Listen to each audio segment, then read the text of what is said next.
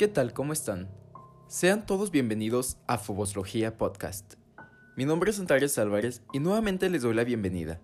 Es un gusto para mí estar otra vez con ustedes, ahora en la tercera emisión del programa. Y bien, hoy tengo el honor de que me acompañen a suelos germánicos, donde les contaré uno de los casos de posesión demoníaca más famosos y controversiales que ha visto el mundo. El mismo que posteriormente inspiraría a Hollywood para elaborar la película de El exorcismo de Emily Rose. Dicho esto, hoy les presento el caso de la joven alemana Annelies Mitchell.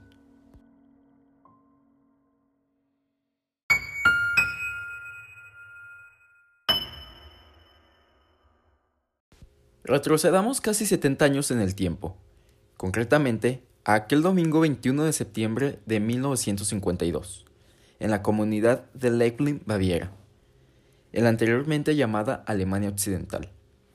Aquel día, la familia Mitchell recibe con emoción a la nueva integrante de la susodicha, la pequeña Anna Elizabeth Mitchell.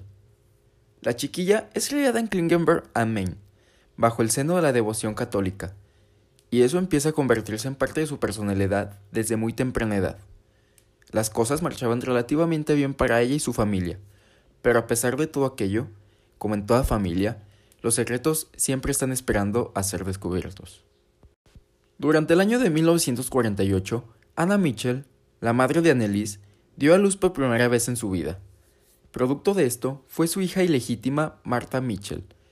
El suceso causó revuelo y vergüenza entre las familias de Joseph y Anna, quienes al ser personas altamente devotas no tardaron en mostrarse indignadas ante la situación. Anna fue obligada a llevar un velo negro en su ceremonia matrimonial como símbolo de su impureza y falta hacia Dios hecho que le causaba remordimientos y fuertes sentimientos de culpabilidad, por lo que no es de sorpresa que cuando su hija Marta naciera, ella tratara de llevar aquella culpa convirtiéndose en una persona aún más devota. Cuando Annelies era pequeña, su madre le alentaba a expiar los pecados de la ilegitimidad a través de una conducta religiosamente intachable. Así pues, Annelies fue acotando y arraigando aquella conducta como parte de su persona. Pero un suceso más esperaba para tocar la puerta de la vida de los Mitchell pues tiempo después, Marta, de 8 años, había sido operada a causa de un tumor en el riñón, lo que ulteriormente le provocaría complicaciones, complicaciones que la llevarían a perder la vida a sus tempranos 8 años de edad. Esto fue otro catalizador para Annelies, quien al ser tan bondadosa y sensible, cada vez sentía más la presión de expiar los pecados del mundo.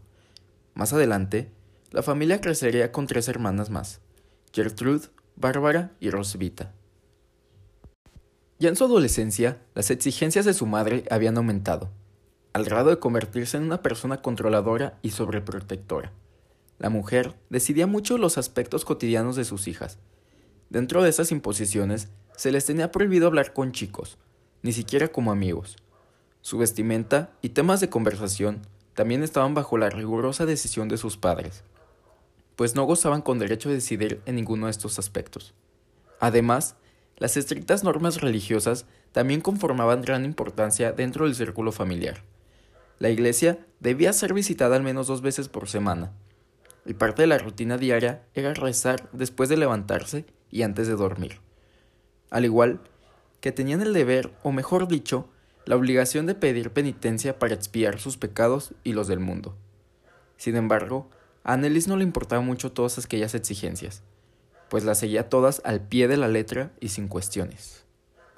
No obstante, todo lo mencionado anteriormente solo era la entrada al verdadero tormento y desesperación que guardaban silenciosas, acechando principalmente la vida de Annelies y como efecto colateral a la de su familia. Durante el septiembre de 1968, mientras estaba en clases, la joven que recientemente había cumplido los 16 años fue víctima de un ataque epiléptico, causando que perdiera el conocimiento, Así pues, se inauguraba el mal tiempo para ella. Aquella misma noche, Annelies tuvo otro episodio traumático. La chica se despertó en un trance provocado por una parálisis del sueño. El trance no duró mucho, pero al día siguiente Annelies se despertó sin energía. La salud de la chica parecía estar normal, por lo que ella tomó a la ligera todo lo acontecido. No obstante, eso estaba muy alejado de la realidad, pues un año más tarde, en 1969, la joven, ahora con 17 años, vivió nuevamente los mismos escenarios de forma exacta. por lo que fue llevada con el doctor familiar para una revisión médica. Posteriormente, el doctor mandó a Annelies con un neurólogo del Hospital Psiquiátrico de Würzburg. Los análisis hechos por aquel neurólogo no resultaron dar positivo a ninguna enfermedad psiquiátrica, pero pese a los constantes ataques y episodios de trance, el neurólogo dedujo que Annelies posiblemente sufría algún tipo de epilepsia. Poco después, debido a los persistentes y fuertes ataques epilépticos, aunado a una depresión provocada por todo lo que estaba viviendo en el momento, es aceptada en el hospital Würzburg para someterla al tratamiento psiquiátrico. Según Annelies, durante el tiempo que estuvo internada, empezó a presenciar caras diabólicas que se le presentaban mientras hacía sus oraciones diarias. Permaneció más tiempo internada en el hospital psiquiátrico de Würzburg, pero Annelies no sentía una mejora en su salud, por lo que empezó a tener un fuerte sentimiento de recelo hacia la medicina, que la llevó a la idea de que tal vez la medicina no podía curarla.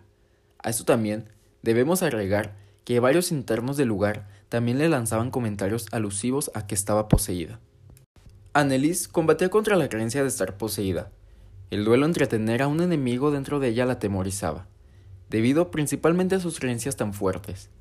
Lastimosamente, Annelies empezaba a creer que tal vez todas aquellas cosas eran verdad, pues agregando su nulo mejoramiento, no parece existir otra explicación a las diabólicas visiones que observaba durante sus rezos. Por otro lado, en 1970 comenzó a escuchar voces que decían Annelies se coserá en el infierno. Esto lo orilló a mencionarle los demonios a sus doctores una sola vez, explicándoles que ellos habían empezado a darle órdenes. Los doctores parecían no poder ayudarla, y Annelies cada vez se convencía más de que estaba poseída el tratamiento clínico a largo plazo falló, llevando su estado de posible posesión y también su depresión a la cúspide. Cuando salió de la clínica, la chica habiendo centrado su vida alrededor de una ferviente fe católica, empezaría a manifestar una conducta de posesión demoníaca, cosa que después la llevaría a mostrar una intolerancia a los objetos e imágenes religiosos y espacios consagrados. Aunque como siempre, no todo es malo. Al salir del hospital Würzburg, la chica se graduó de la preparatoria, a pesar de que su círculo social desapareció por completo al regresar a la escuela. Annalise cada vez se sentía más desplazada y abandonada. Al menos su sueño de convertirse en maestra parecía ir bien, y pese a todas sus aflicciones que agravaban con el paso del tiempo, logró matricularse en la Universidad de Würzburg en 1973. Ese mismo año, durante el verano, a causa de las múltiples opiniones de vecinos y conocidos, quienes indicaban que Annelies parecía sufrir de una posesión demoníaca, los padres de Annelies visitaron a diferentes pastores para pedirles un exorcismo. Las peticiones de Joseph y Ana fueron denegadas, y se les alentó para que la ahora veinteañera Annelies continuara la medicación y tratamiento adecuado. Los sacerdotes les explicaron el proceso en el cual se basa la Iglesia para poder aprobar una posesión, que está estrictamente definido y que hasta que todo el criterio se satisfaga, un obispo no puede aprobar el exorcismo. Los requerimientos, por nombrar unos pocos, son una aversión a objetos religiosos, cosa que Annelies había empezado a generar, hablar idiomas que la persona nunca aprendió. Este síntoma puede justificarse, pues si bien Annelies llegó a hablar en latín, el idioma era bien conocido por la chica debido a que por su religión ella lo practicaba. Otro de los síntomas era tener poderes sobrenaturales, algo de lo cual no hay evidencia más que testimonios. En 1974, después de supervisar a Annelies, por algún tiempo el pastor Ernst Alt solicitó permiso al obispo de Würzburg para realizar un exorcismo. La petición del padre Alt también fue denegada, y pronto le siguió la recomendación de que Annelies debería vivir un estilo de vida religioso en regla para encontrar paz. Los ataques no disminuyeron, es más, su conducta cada vez fue haciéndose más errática. En casa de sus padres en Klingenberg, ella insultó, golpeó e incluso comenzó a morder a los miembros de su familia. Se negaba a comer porque los demonios no se lo permitían, lo que rápidamente empezó a provocarle problemas de desnutrición. Annelies dormía en el suelo de piedra, comía arañas, moscas y carbón, e incluso se bebía su propia orina. Se la podía oír gritando por toda la casa durante horas. Rompía crucifijos, destruía cuadros de Jesucristo y lanzaba rosarios por doquier. Annelies comenzó a automutilarse, y el acto de rasgarse la ropa y orinar en el suelo se volvieron frecuentes. Después de hacer una verificación exacta de la posesión en septiembre de 1975, el obispo de Würzburg, Joseph Stang, asignó al padre Arnold Renz y al pastor Ernst Alt la orden de llevar a cabo el exorcismo a Annelies Mitchell, pero bajo la condición de que todo el proceso se hiciera en total secreto. La base para este ritual está en el Rituale Romanum. Así pues, los días de Annelies se tornaron aún más oscuros. Los síntomas de la joven tomaron una gran variedad de formas que se intensificaron severamente, tales como dificultad para caminar y quejas de las horribles visiones, y la escucha de voces. A menudo había un olor a quemado cerca de ella. Los supuestos demonios hablaron a través de ella con voces guturales grabadas en cinta. Sin embargo, ella fue capaz de realizar la escritura automática. Ella desea ver a Jesús y la Virgen María, quienes así como santos de vez en cuando la visitaban para el estímulo de sus aflicciones. Según se cuenta, uno de ellos fue el Padre Pío, y Annelies mostró en ocasiones los mismos estigmas. Se llevaron a cabo 67 sesiones de exorcismo que tuvieron lugar en secreto durante un periodo de 10 meses, entre 1975 y 1976, tiempo durante el cual Annelies nunca buscó asistencia médica. El primero de los exorcismos se llevó a cabo el 24 de septiembre de 1975. A lo largo de las sesiones se identificaron a seis demonios y entidades. Tales eran Judas Iscariote, Lucifer, Hitler, el padre Fleischmann, Caín y Nerón. En las grabaciones de uno de los exorcismos que Annelies recibió, concretamente en el último exorcismo, realizado el 30 de junio de 1976, se puede escuchar cómo los demonios van accediendo a dejar el cuerpo de la chica.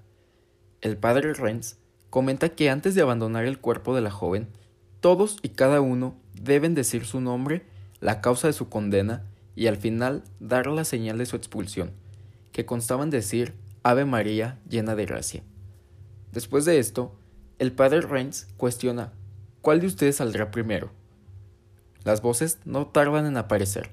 La primera voz menciona Estoy condenado porque no cumplí mi misión.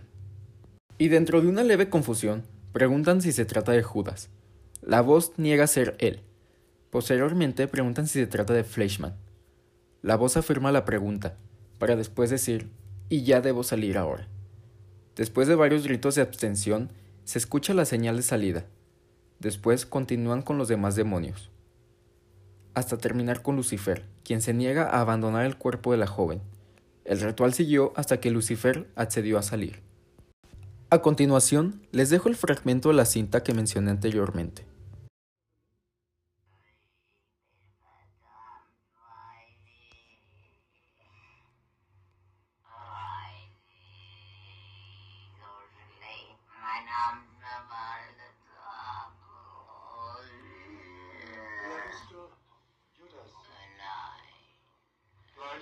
Oh ja, ich muss jetzt.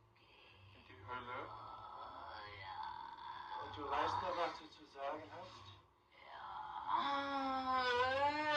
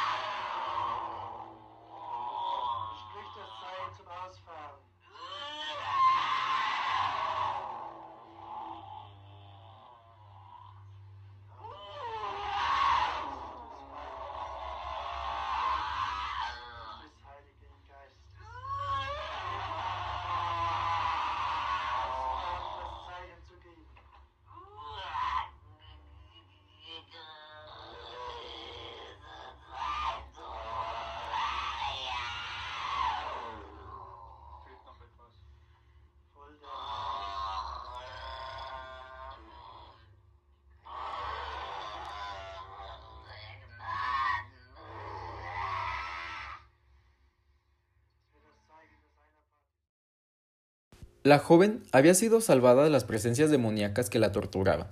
Desafortunadamente, la expulsión prolongada le produjo una enorme carga física a Annelies, agravada por la nula nutrición recibida a lo largo del periodo de la supuesta posesión. Para agregar más peso a la herida, Annelies no soportó el estado en el que se encontraba. Para ese entonces, la joven apenas llegaba a los 31 kilos de peso. La piel de todo su cuerpo padecía moratones. En estado general, Annelies estaba muy demacrada. Murió el primero de julio de 1976, a sus 23 años de edad, por desnutrición y deshidratación, llevándose consigo una horrible historia. Joseph y Anna Mitchell, además de los sacerdotes Arnold Renz y Ernst Alt, quienes participaron directamente en el exorcismo, fueron acusados de homicidio por negligencia y llevados a juicio en marzo de 1978 creando uno de los juicios más polémicos y famosos de la época. Naturalmente, hubo un intenso debate sobre si la condición de Annelies era psicológica o producida por demonios. Fue por ello que antes del juicio, los padres de Annelies abrieron la tumba para llevar a cabo la exhumación del cuerpo de su hija. Esto con el supuesto fin de cambiar el ataúd barato con el que habían enterrado a la chica por uno de mejor condición. Aunque en realidad el fin nunca fue ese, la exhumación realmente se había hecho con el propósito para comprobar que su estado de posesión fue auténtico. Según la lógica teológica, el cuerpo debía estar incorrupto de haberse tratado de una posesión. Sin embargo, y como era de esperarse, el cuerpo de Annelies ya estaba sufriendo cambios ligados a la descomposición. La esperada prueba que los esperanzaba tener la razón había fallado. Al mismo tiempo, la Iglesia Católica nunca hizo presencia a favor de los padres acusados dejándolos a su suerte y deslindándose del caso. Durante el juicio, el matrimonio Mitchell testificó que su doctor familiar fue quien le sugirió buscar ayuda religiosa, pero el doctor negó la versión de los padres de la joven. Además, el neurólogo que había tratado a la chica atestiguó que el medicamento recetado estaba cumpliendo su función para con las convulsiones y síntomas de la epilepsia, pero que debido a su estado de psicosis, ella no tenía control sobre su cuerpo ni sus decisiones por lo que la mejor forma de haberla ayudado hubiese sido buscar ayuda médica y obligarla a comer, pues habían tenido el tiempo suficiente para salvarla. El 21 de abril de 1978, el veredicto se dio a conocer. El juez aceptó las bases médicas y los acusados fueron declarados culpables de homicidio por negligencia, y condenados a seis meses de prisión para cada uno pero fue suspendida y cambiada a tres años de libertad condicional para los sacerdotes encargados, mientras que para los padres de Annelies solo tuvieron el castigo del veredicto de culpabilidad. Esto a consecuencia de que ya habían sufrido bastante. Así, ninguno de los acusados tuvieron que poner un pie en la cárcel. Naturalmente, los acusados se mantuvieron en la posición de que lo que habían vivido había sido un auténtico caso de posesión demoníaca. Incluso Anna Mitchell, años más tarde, declaró que aún lidiaba con una presencia en su casa, producto de lo acontecido con su hija. Pese a su firme posición, el público general se indignó ante el caso de la chica supuestamente poseída por aquellos seis demonios. Como datos relevantes para entender un poco más la historia, cabe mencionar que a Anneliese le había diagnosticado epilepsia del lóbulo frontal. Este tipo de epilepsia puede generar depresión, un padecimiento que se sabe que Annelies sufría. También puede generar síndrome de personalidad interrectal, mejor conocido como síndrome de Geschwind, bautizado así por el neurólogo neoyorquino Norman Geschwind. El síndrome de Geschwind incluye cinco cambios primarios: hipergrafia, sexualidad atípica, circunstancialidad y vida mental intensificada e hiperreligiosidad. Generalmente, la hipergrafia va ligada con la hiperreligiosidad. Dicho esto, no es tan difícil atar cabos. Girando un poco la vista hacia otra casualidad en ese tiempo, cabe resaltar que la novela The Exorcist, escrita por William Peter Blatty, fue publicada en 1971 y la adaptación cinematográfica dirigida por William Fredkin fue estrenada en el año de 1973, lo que se traduce como una ola álgida de resurgidas supersticiones en el mundo occidental, incluyendo la Alemania occidental de aquellos tiempos. Bajo mis conclusiones, puedo decir que este sin duda ha sido un caso de terquedad e irresponsabilidad por parte de los involucrados en el suceso. además de que personalmente es uno de los casos más tristes que he investigado, y es importante mencionar y destacar todo el daño que puede ocasionar la extrema religiosidad o el excesivo apego a las creencias personales, dejando a un lado las opiniones de profesionales. Pero bueno, esta no es más que mi opinión. En las referencias al caso, podemos encontrar el filme clásico dirigido por Scott Derrickson y protagonizado por Jennifer Carpenter, titulado El exorcismo de Emily Rose. También podemos encontrar otro filme, producto del cine independiente alemán, titulado Requiem, dirigido por Hans Christian Schmidt y protagonizado por Sandra Huller, ganadora del premio a Mejor Interpretación Femenina del Festival Internacional de Cine de Berlín por su papel de dicho largometraje. Las cintas de audio reales del caso de Annelies Mitchell también pueden encontrarse en Internet por si la curiosidad los invade. Y los libros tampoco pueden faltar como el más popular y además fuente y base de múltiples ensayos e investigaciones sobre el caso, encontramos el libro The Exorcism of Anneliese Mitchell, publicado en 1981 y escrito por la lingüista y antropóloga Felicitas D. Goodman. Y para todos aquellos que quieran saber, los sepulcros de Anneliese Mitchell están bajo las tierras del cementerio de Klingenberg, en Klingenberg am Main, Alemania. Y bien, esto ha sido todo por hoy, pero antes de despedirme, quiero agradecer a todas las personas que han comenzado a seguirme en Instagram y en mi página de Facebook, al igual que a esos suscriptores que llegaron al canal de YouTube. De verdad, les agradezco mucho que se tomen el tiempo para escucharme. Esta vez quisiera que interactúen un poco más. ¿Ustedes qué opinan del caso? ¿Fue negligencia o verdaderamente se trató de un caso de posesión demoníaca? Háganmelo saber en los comentarios de YouTube o en las redes sociales del podcast. Yo con todo gusto los leeré. Recuerden que también habrá material adicional sobre el tema en mis redes sociales. En todas me pueden encontrar como Foboslogía Podcast. Yo fui Antares Álvarez. Ahora sí, sin más que decir, los dejo a merced de su destino. Espero tengan una excelente semana y nos veremos pronto.